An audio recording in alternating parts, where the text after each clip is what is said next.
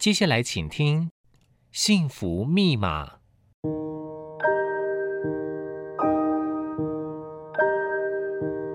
物质的拥有只能带来短暂的快乐，内心的自在跟宁静才是值得追寻的幸福。让我们一起来解开幸福的密码。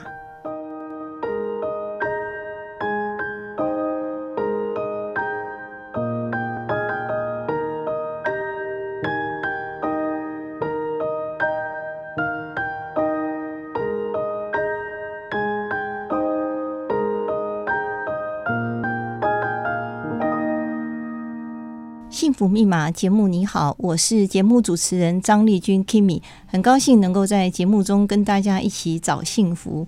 那我们这一季的主题是“生命是一场学习的盛宴”。那呃，我们说我们要怎么样才会成为别人受欢迎的人？一般人有人说，你要成为一个有用的人，或者是有趣的人。那我们今天非常荣幸邀请到的是呃两者兼备的一位大导演哦，叫柯一正柯导演。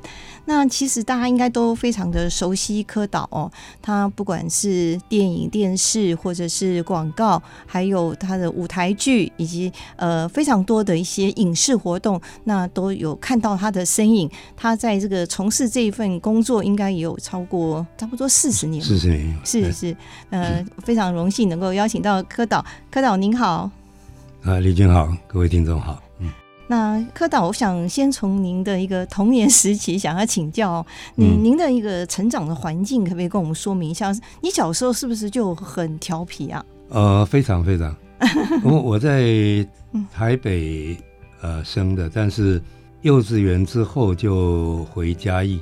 哦，对，那在那边呃念了小学一二年级吧。嗯，啊、呃，然后又回到台北。哦，但是乡下的记忆比较深刻，是因为你每天可以在田里面跑来跑去，呃，那个活动空间很广，可以钓鱼，可以干什么？嗯哼，对，所以虽然乡下的时间不多，但是嗯，那个记忆非常深刻。了解。哎，那到都市对我这个小孩就不太能适应 哦，因为太野了。啊，啊，因为以前几乎每天都嗯会。挫伤啦、摔伤啦什么？嗯哼，但是好像那是正常的。父母都不会担心你这么调皮吗？也不会不会，因为那个时候都比较放任小孩子嘛。是是是。嗯、那我在脸书有看到您的一种特异功能哦，就是把那个花生米啊 抛上去，然后你就可以接到，甚至馒头都可以。从小就有练过这样吗？我觉得 对对对，可以到馒头、橘子。嗯、哇、呃！但是因为呃，食物少啊，你有一个技能的话，别、嗯、人就会提供食物让你表演 啊。所以小时候就会这个技能啊。呃，其实年轻的时候了，嗯，对。哇、哦，所以呃，你在呃童年生活算是多才多姿哦。呃，还有看过您的一个分享，就是说，呃，你初中的时候，呃，把那个手去下雨的时候去摸那个高压电，然后被电到，是吗？啊、呃、啊。呃他不是，嗯，不是下雨，但是，嗯，呃，他不知道为什么有时候通电，有时候不通电。然后我们每天在那边玩都没事，有一天就就粘在上面，哇，呃，对，下不来，嗯，对对，我们家有人就从后面要要拉我，一抱到我，他倒。了。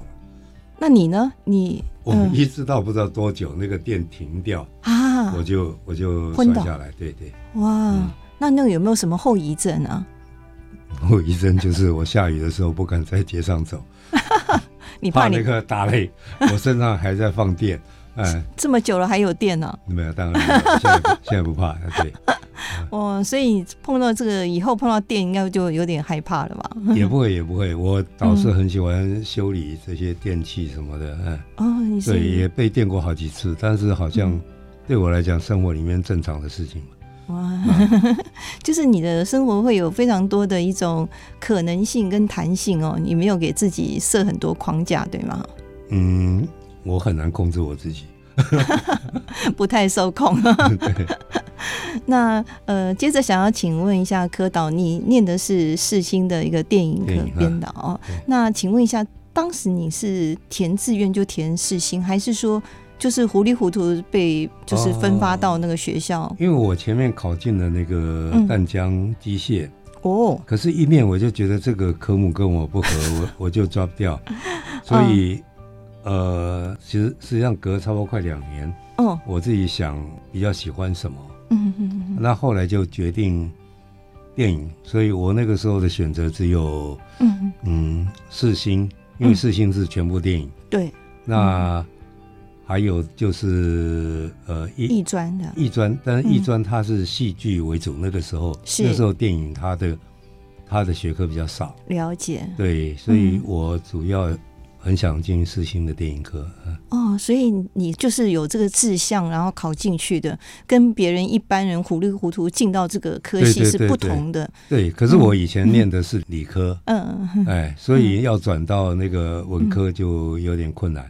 就是等于历史地理要重读嘛，嗯，了解，嗯，那所以你到了这个世新以后，你应该是会变得比较用功，因为这是你兴趣所在，对不对？我比较用功，但是因为、嗯、呃，我一方面在工作，哦，那时候已经工作，对对对对，因为我父亲走得很早，那哦，我那个时候在工作，而且是正式的石油公司的职员。啊，正式啊，对对对对，那可是我考的是日间部。哦，因为那个时候我在那个叫做资料处理中心，其实电脑，嗯，可是那时候电脑就比这个房间还大，对，当时的电脑，对对对，什么四八六什么的，对，考进去那个石油公司电脑操作，对，哇，那那个时候还没有电算系，电算系成立了还没有毕业，了解啊，因为是一个新的科目嘛，那我进去我就呃，因为那个是二十四小时轮班，哇，所以我。所有的都是夜间部的学生哦，啊，我们在做操作员，都是夜间部学生。那我说我要考日间部，嗯嗯，他们非常高兴哦，刚好可以轮班的。对，我就全部轮夜班，因为他们最不喜欢的就是大夜班。对，我就全部轮夜班，然后白天去上课。哇，那你这样不是很辛苦吗？等于也没什么休息吧？呃，还好，电脑是因为它是自动操作，嗯。所以，我只要把事情做好，定时，嗯嗯嗯，我就可以休息，他就会叫我。他会叫你？对，他叫我，然后我再处理下一个阶段或下一个程式。哇！对，然后我又可以休息。是，我就这样。大概我们那时候是三专嘛，哎，对，三年都是这个样子。可是，嗯，在学校我也比较活跃，就是，嗯，很多人考进电影科都是不得已，对，因为吊卡位。然后他们就没有兴趣，我就说好，那你们把底片都给我，嗯，我拍片，然后我会分配你们的职位，但是你不必太努力，你反正要来就是了，啊，那因为没有兴趣的人，他就是没有兴趣，对对对，即使那很痛苦，对对对，我对电影是充满兴趣。的，是是，对，所以他们也很高兴，就把底片都交给我。所以我拥有很多的底片可以作业，这样。那你就等于在拍实验电影那样子的一个。对对对，因为我们每学期都要拍，都要拍哦。哇，那你这样学的最多耶哦。呃，对，我是觉得我受益最多，对。真的，那我觉得你这个呃，在学校的那个时间真的是没有虚度光阴哎，不但工作，而且把课业也顾得很好。那也是奠定很好的基础，对，真的非常的羡慕，也非常的敬佩。那接着想要请教柯导，您后来是怎么样决定到美国念书？因为当时到美国求学也要花很多的学费哦，你是怎么样去筹措这一部分？呃，因为那个时候在台湾拍电影，大部分学徒制的，嗯，那你一个场记大概要做个五六年，然后再做副导演做个。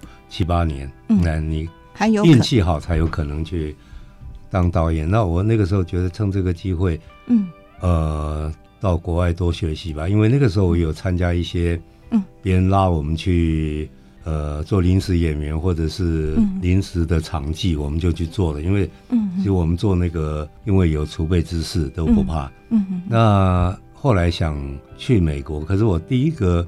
因为台湾那时候资料很少，只有美国新闻处啊，对，有一些资料，对对，那时候没有电脑，是。我在那边找资料，就找到一个 Oklahoma 嗯。的电影，我就去了，嗯，可是我发现，因为我事情我就报了那个呃新闻系的，可是发现哇，那个不是，那个是新闻电影，嗯哼，那个不是我要的，是。呃戏剧性的东西，所以我后来就转到加州，嗯，啊，那在一个加州的一个很小的影视学院是叫哥伦比亚，嗯嗯，但是他很棒的是，他全部是各个片场的从业人员，哇，非常专业，嗯嗯，啊，比如说。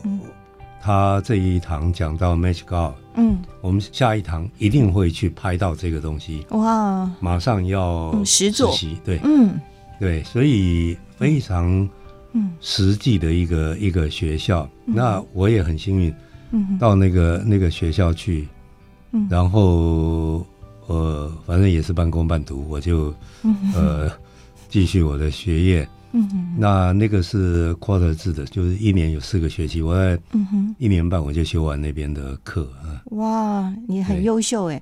那您有提到说你又是半工半读哦？啊、那一般呃很多留学生都是到餐厅打工，对对，那你也是循着这样的一个路来？对对对，一开始会先找餐厅，嗯、但是我发现有一个行业更好做，就是嗯，台湾很多人去买旅馆啊，最多是汽车旅馆。嗯哼。对，但是买了以后发现，嗯，没办法经营，或者是越买越多。有的人买旅馆又买了超级市场，是，然后把台湾的都叫来还不够用，台湾的亲戚都叫来不够用，是。那我就租这种汽车旅馆。你用租的？对对对，哦、我把它租下来，就是经营。嗯、我我每个月给他多少资金，嗯、其他赚的都是我的。哦，啊，因为电影非常花钱。哦，对啊，你要拍片还要组工作 team，嗯，对。然后旅费、吃住这些，所以呃，我就需要很多经费来来做学习这一方面，所以正好承租了一个汽车旅馆，我就呃有足够的那个经费去。去从事我在里面拍的影片跟论文，太厉害了哦！而且还提早毕业，能够 还能够在那边毕业了。是啊，是啊，而且我觉得你很有那个商业的头脑，经营一家公司的一个概念哦。这是从小天生的吗？还是你有谁来？也也不是，我比较随遇而安。嗯嗯。那而且最好赚的是黑人区哦？为什么？呃，因为。呃，通常算术不好，因为我们有过在学校跟黑人一起数学系的哦，真的，对，我们在聊天，然后他愁眉苦脸，我就说，你你怎么，那个那个这一题都做不完？他说，对啊，我这一题算不出来。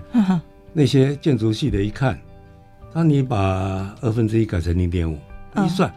哇！你们这些台湾人都是天才，也不是，只是一个观念改变。是是，是。所以，即使像在装底片，嗯、一个机器打开来，它有一个图。嗯。我们在装底片。嗯嗯嗯。台湾人的学习非常快速。嗯嗯。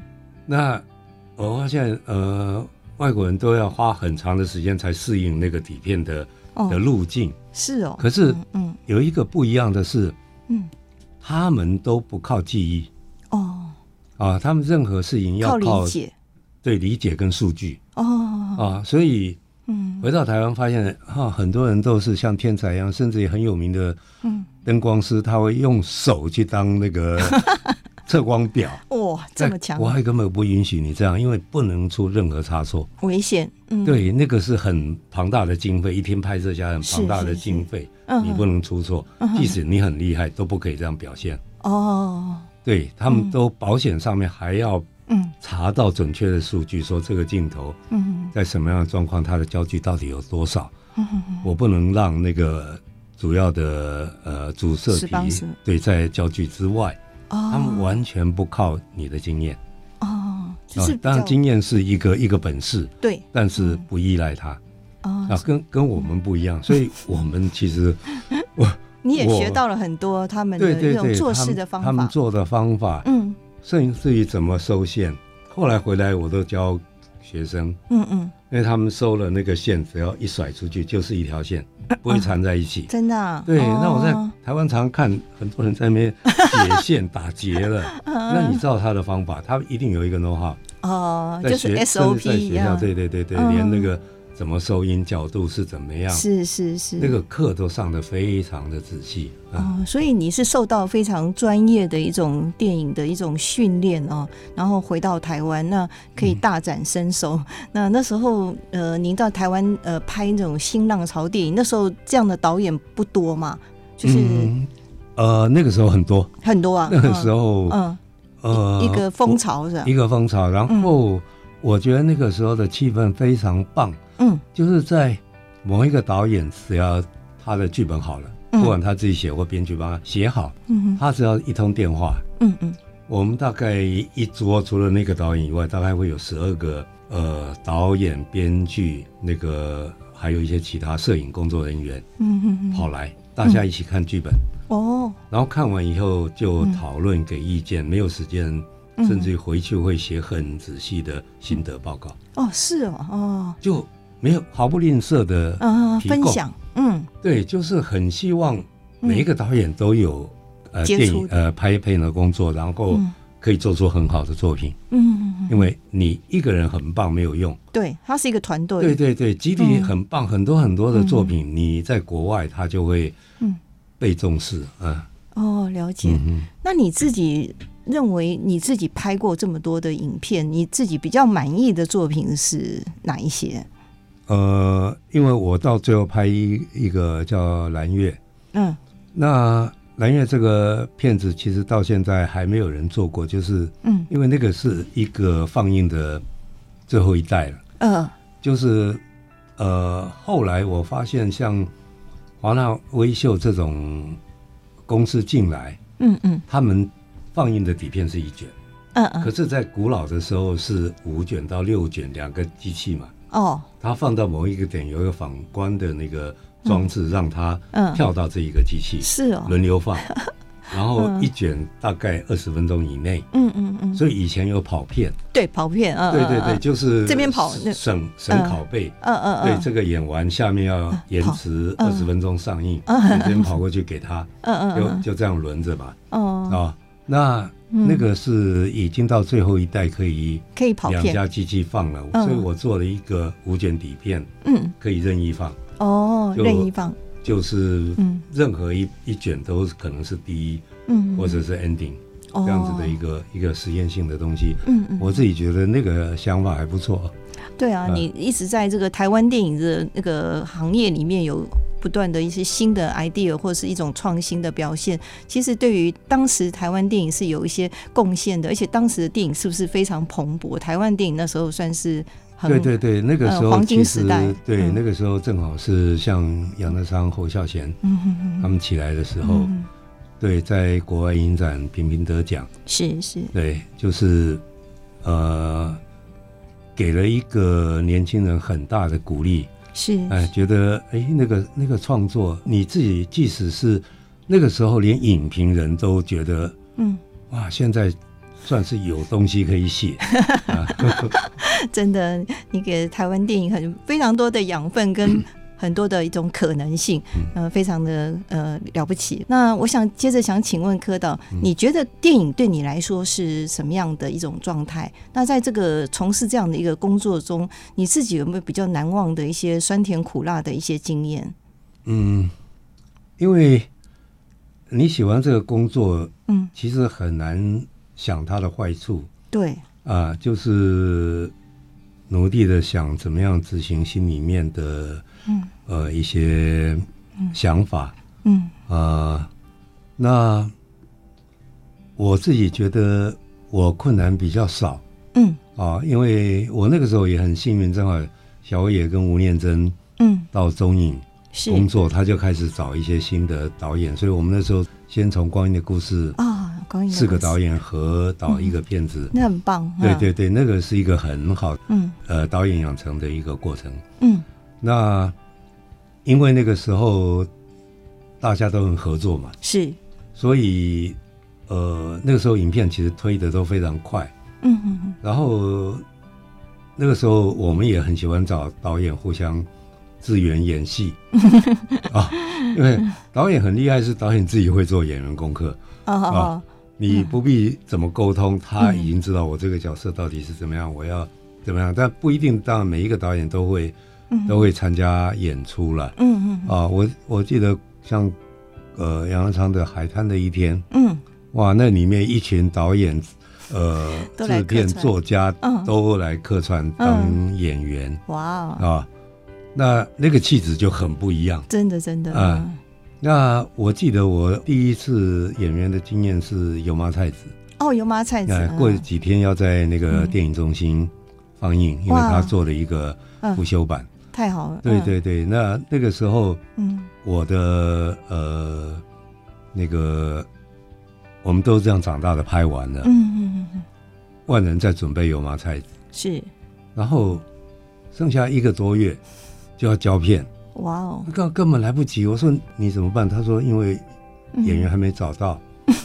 这样，那我就问他，那你，呃，嗯，想要什么样演员？因为我们那时候在美国是同学同校。哦，对，我也我也演他的学生作品，他也演我的学生作品，都是非常好的朋友啊。对，然后他就说，就像你这样嘛，嗯，他像你这样，就问我愿不愿意，嗯嗯，我就说你老板愿意，我我因为我不知道，我没有办法承担票房的这种压力。你那么帅啊，当然 OK 的，但是嗯。又会演。专场还是不一样，嗯嗯。嗯，那他就说服老板，嗯，我们就开始拍，因为那时候预计一个月内一定要拍完，哦，因为他有档期限制，是，哎，那那万人是一个思考很周密，但是时间会拖的人，哎，所以我们就拍拍的就是，嗯嗯，呃，本来廖慧英有一个剧本，但很长，对，侯孝贤负责修剪。哦，那我们也一起讨论，嗯，把一些呃以前的经验加进去什么的，修改，嗯，然后就这样拍，嗯啊，然后也侯侯孝贤不止前面。我们拍好的东西，他们还在后期做剪接，是，就就很多人下去帮忙。帮忙，对，才能够在一个月之内完成那个片子啊。哇，那真的不可思议哦！不可思议，每天都工作，每天都工作啊。那每个人都是 all in 的，没有没有办法休息。那时候还没有劳基法，但是我觉得劳基法对电影这个行业其实是不公平的，因为电影不能照劳基法说，我做八个小时就休息。就像台湾的茶叶烘焙为什么会比中国厉害？嗯，因为茶叶烘焙十几个钟头不能休息的台。作业一直要做下去，盯着这样。如果我做做做，现在烘到一半，好，我们下班了回去，这个茶对我们的那个茶商来说坏了，已经做坏了，已经可以丢掉了，可以丢了。对对对，他们不喝这种茶的。对对，所以很多行业其实他没有办法到劳基法去做。对他，嗯嗯，那个那个工作，因为有时候打灯就四个小时，嗯嗯嗯，好复杂的灯打下去四个小时，哇。剩下四个小时没得工作了，啊，那个那个时间真的太短。是。那其实我们在那个时期，几乎大家是。呃，我觉得像是不眠不休的，嗯，都在想我怎么样完成我我们的作品，嗯，这是一种使命感跟一种满腔的一种热血跟热情，对，而且非常心甘情愿的，心甘情愿。那有没有赚到钱呢？这样子，嗯，辛苦哦。像我的那个蓝月就等于赔钱。啊，那还好，嗯，我是用自己的资金，哦，啊，那时候因为我做了几年广告，嗯嗯，赚了一些钱，我就用了自己的资金，那当然也有朋友。说投资我，但是我后来都还给他们。哦，我觉得呃，这个承担我自己要承担。嗯，对。也比较没有压力，但是害我后来就不太敢拍了，因为 呃，那个 那个的确是有压力，对。是，嗯，那因为说电影是一种工业，其实它的里面的一种成分跟一种元素非常的多，而且精密哦。那又非常多涉及到庞大的一个资金，对一个导演来讲，有时候要负这个票房的一种责任，或者是哦一种压力，的确是相当辛苦。那您自己觉得台湾或者是国际的一些导演里面，你比较欣赏的是？哪几位？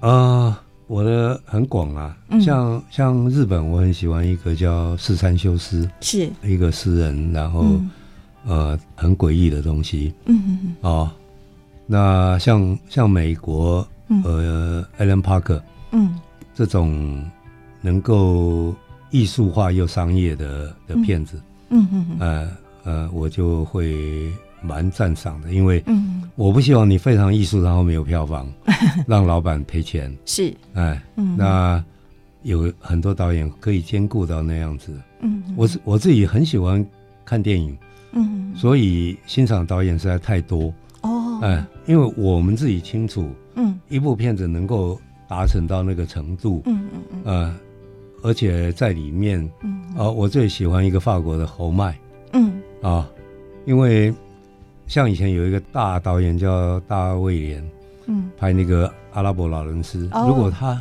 这个时候没有灵感拍不出来，他就会说把那个沙丘移到那边去，工作人员哇一坐坐了好几个钟头，他又有时间思考，嗯。侯麦不是，侯麦是想不出来以后，嗯，他就在片场拿起扫把开始扫地。我觉得这个导演太可爱了，嗯嗯嗯。可是他扫地中他专注，对对对对，他一边思考，然后对。开悟，对对。然后我觉得他的电影里面充满哲学，是是，哎，一个比较有深度的电影都是有一些哲学性嘛。而且他有一场有一个叫《春天的故事》，我很喜欢那个，嗯。四个人坐在饭桌上讲哲学，嗯嗯，哲学是一个最乏味的东西吗？嗯，啊，那个观众整场饭局的戏笑到底，哇，因为他那里面把每一个人的心情，嗯，呃，他是奸诈的，或者他现在这句话其实 目的是别的，啊，每一个细微观众都可以察觉到。而且他们谈论是哲学这件事情，那真的不容易，要把它表达的淋漓尽致，厉害的一场戏。嗯，对。那通常来讲，导演都是有点带着那种诗人情怀的一种 一种角色，是吗？那呃，对对对，但是因为像呃，除了技术以外，它最中心的是内涵。这个内涵其实包括的就是哲学。嗯，那你又不能那个。老王卖瓜，嗯，啊，也不能陈腔滥调。对对对，那或者是什么野人献曝，嗯，平常的东西你把它当宝拿出来给大家，我已经看一百遍了，你还当宝？是，你要有自己的东西。对，哎，那我其实我第一次到韩国，我很讨厌韩国，就是，嗯第一次进去我就看海关在骂人，而且骂的是一个电影公司老板的太太，她只是不会讲英语。哦，他拍桌子，我就过去帮忙。哦，所以我我们是去影展，那个影展我非常不快乐。嗯，我我就觉得我从此不去。太不友善了。对对对，可是我最近在看韩剧，我发现他们进步太大了。对。啊，那里面很多电视剧里面，嗯，他展现了一些，嗯，甚至于是生活上或者是工作上的一些，嗯，新的哲理。哦，哎，在那种通俗的戏剧里面，他可以。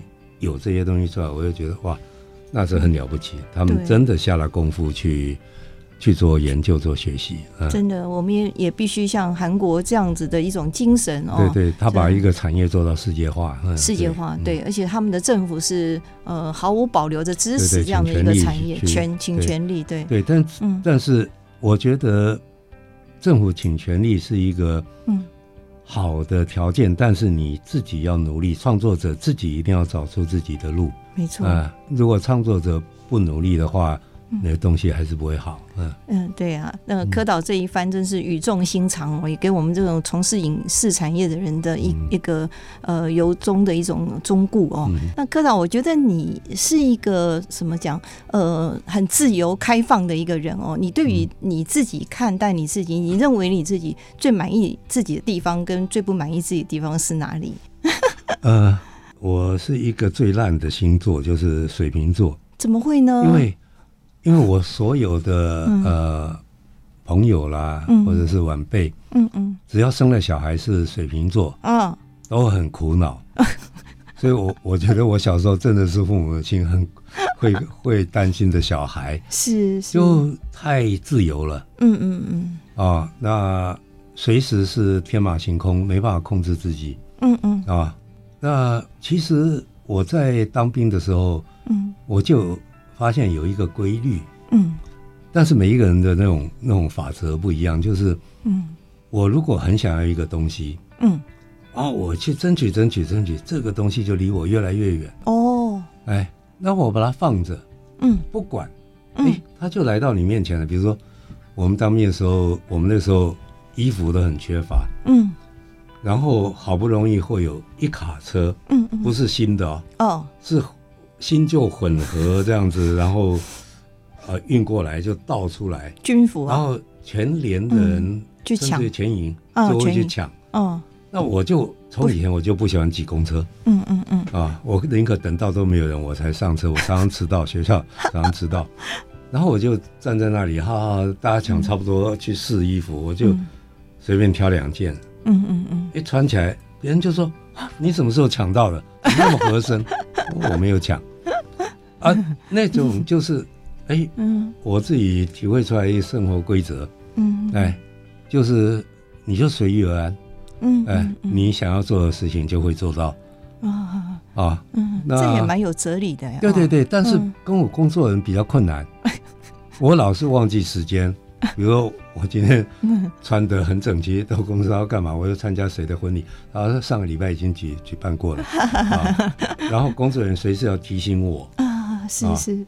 那我遇到一个，呃，我早期的一个一个舞台剧的制作，他就说，他每次都会带我到舞台旁边说，嗯，科长，等一下下去，你第一句话是什么？每天都会交代我。啊，当然我到现在可以不用这样子，但是我就发现，我给工作人员很大的压力是，他们不知道我今天到底会不会出现。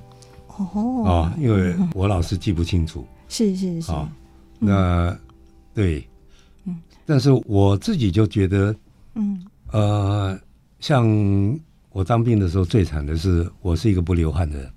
哦。然后早操完毕以后，嗯哼，你要身上有汗才能进饭厅。啊，那我是不流汗的，那怎么办？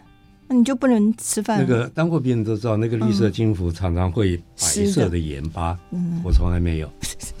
哎，那后来他们叫我跑跑十圈以后，我还是没有汗，嗯哼哼，就会看到有一个人拿着哑铃继续跑，啊啊，嗯，跑到那个大家都吃的差不多，班长才会叫我进去，但是我又不抱怨他，嗯嗯嗯，因为我觉得我有那种受虐狂吧。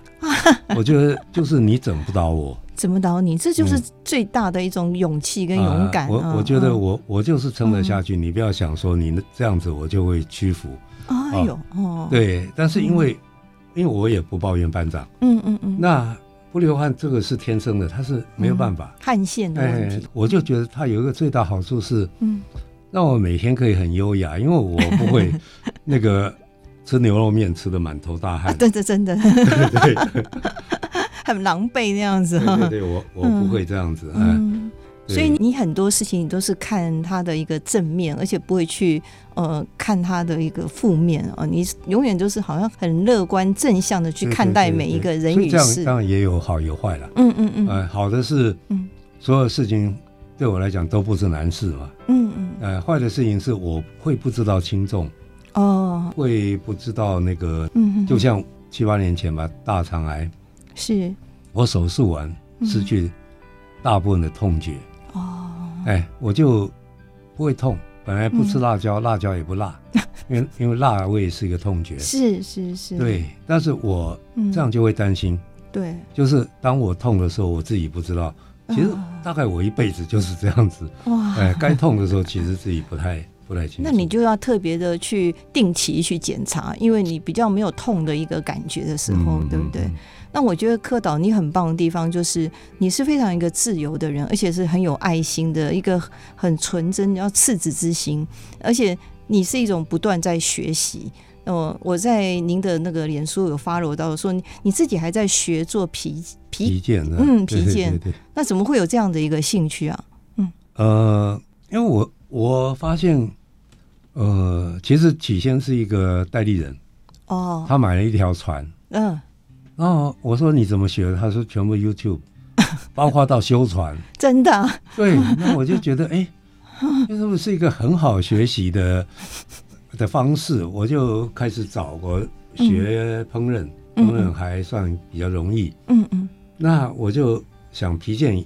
是我自己喜欢的东西，嗯嗯，哎、呃，我就开始做，嗯，而且正好开始学习的时候，嗯，我这边有一个神经压到，啊，然后常常半夜痛醒，啊，因为那个痛是，嗯，一个神经上的，就是你以为是你骨头里面痛，其实不是，嗯嗯，而且也不是手上，嗯，是这里，是是脊椎，脊椎，呃，颈椎，嗯，对，那那个时候我我就起来，我就开始做皮件，啊，我就开始在那边缝缝缝，你就会忘了你的痛，所以常常做一个晚上。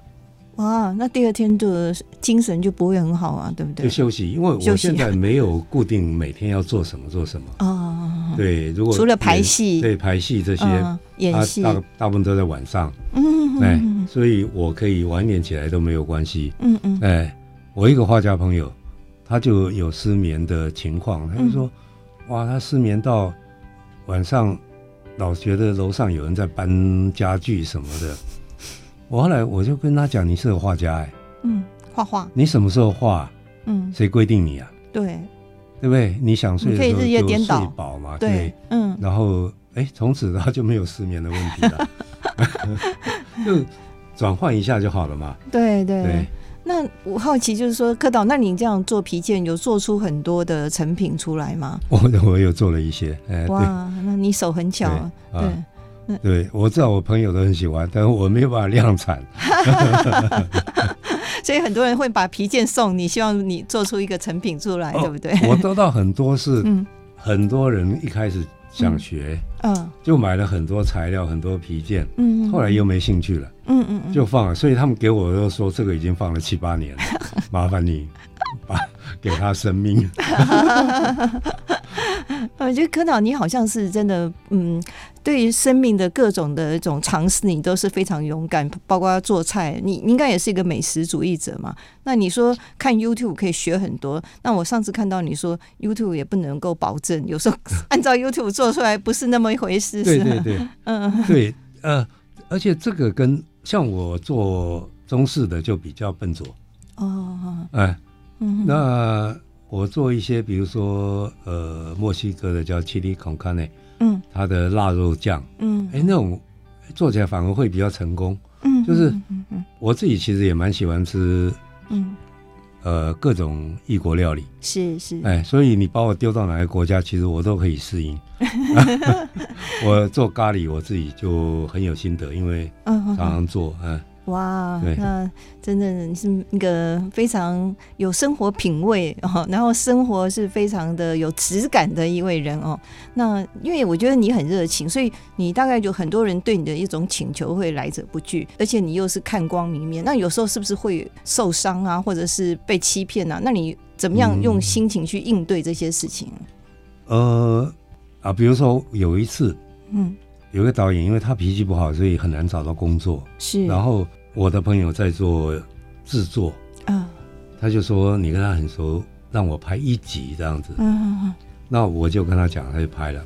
嗯，然后有一天这个制片就很生气跑来，他说：“你看你介绍那个导演来，嗯，他在现场就讲你坏话。”他说：“我说你不要跟我说，啊，你觉得他是讲我坏话，表示他这个话是坏话，不是真的。”嗯嗯嗯嗯嗯嗯，那我也不要知道他讲什么。嗯嗯嗯嗯哦，那我小心这个人就好。嗯嗯啊，那我不要知道内容。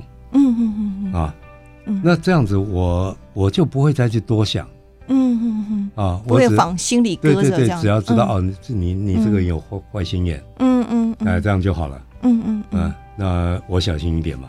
是对我还算有好处。是，那我不知道他讲什么，我也不会去担忧，不会去，我要去解释或什么。嗯，是是，所以你这样子会做过得比较自在，而且并没有那么多的一种纠结在心里嘛。我比较希望我生活简单一点。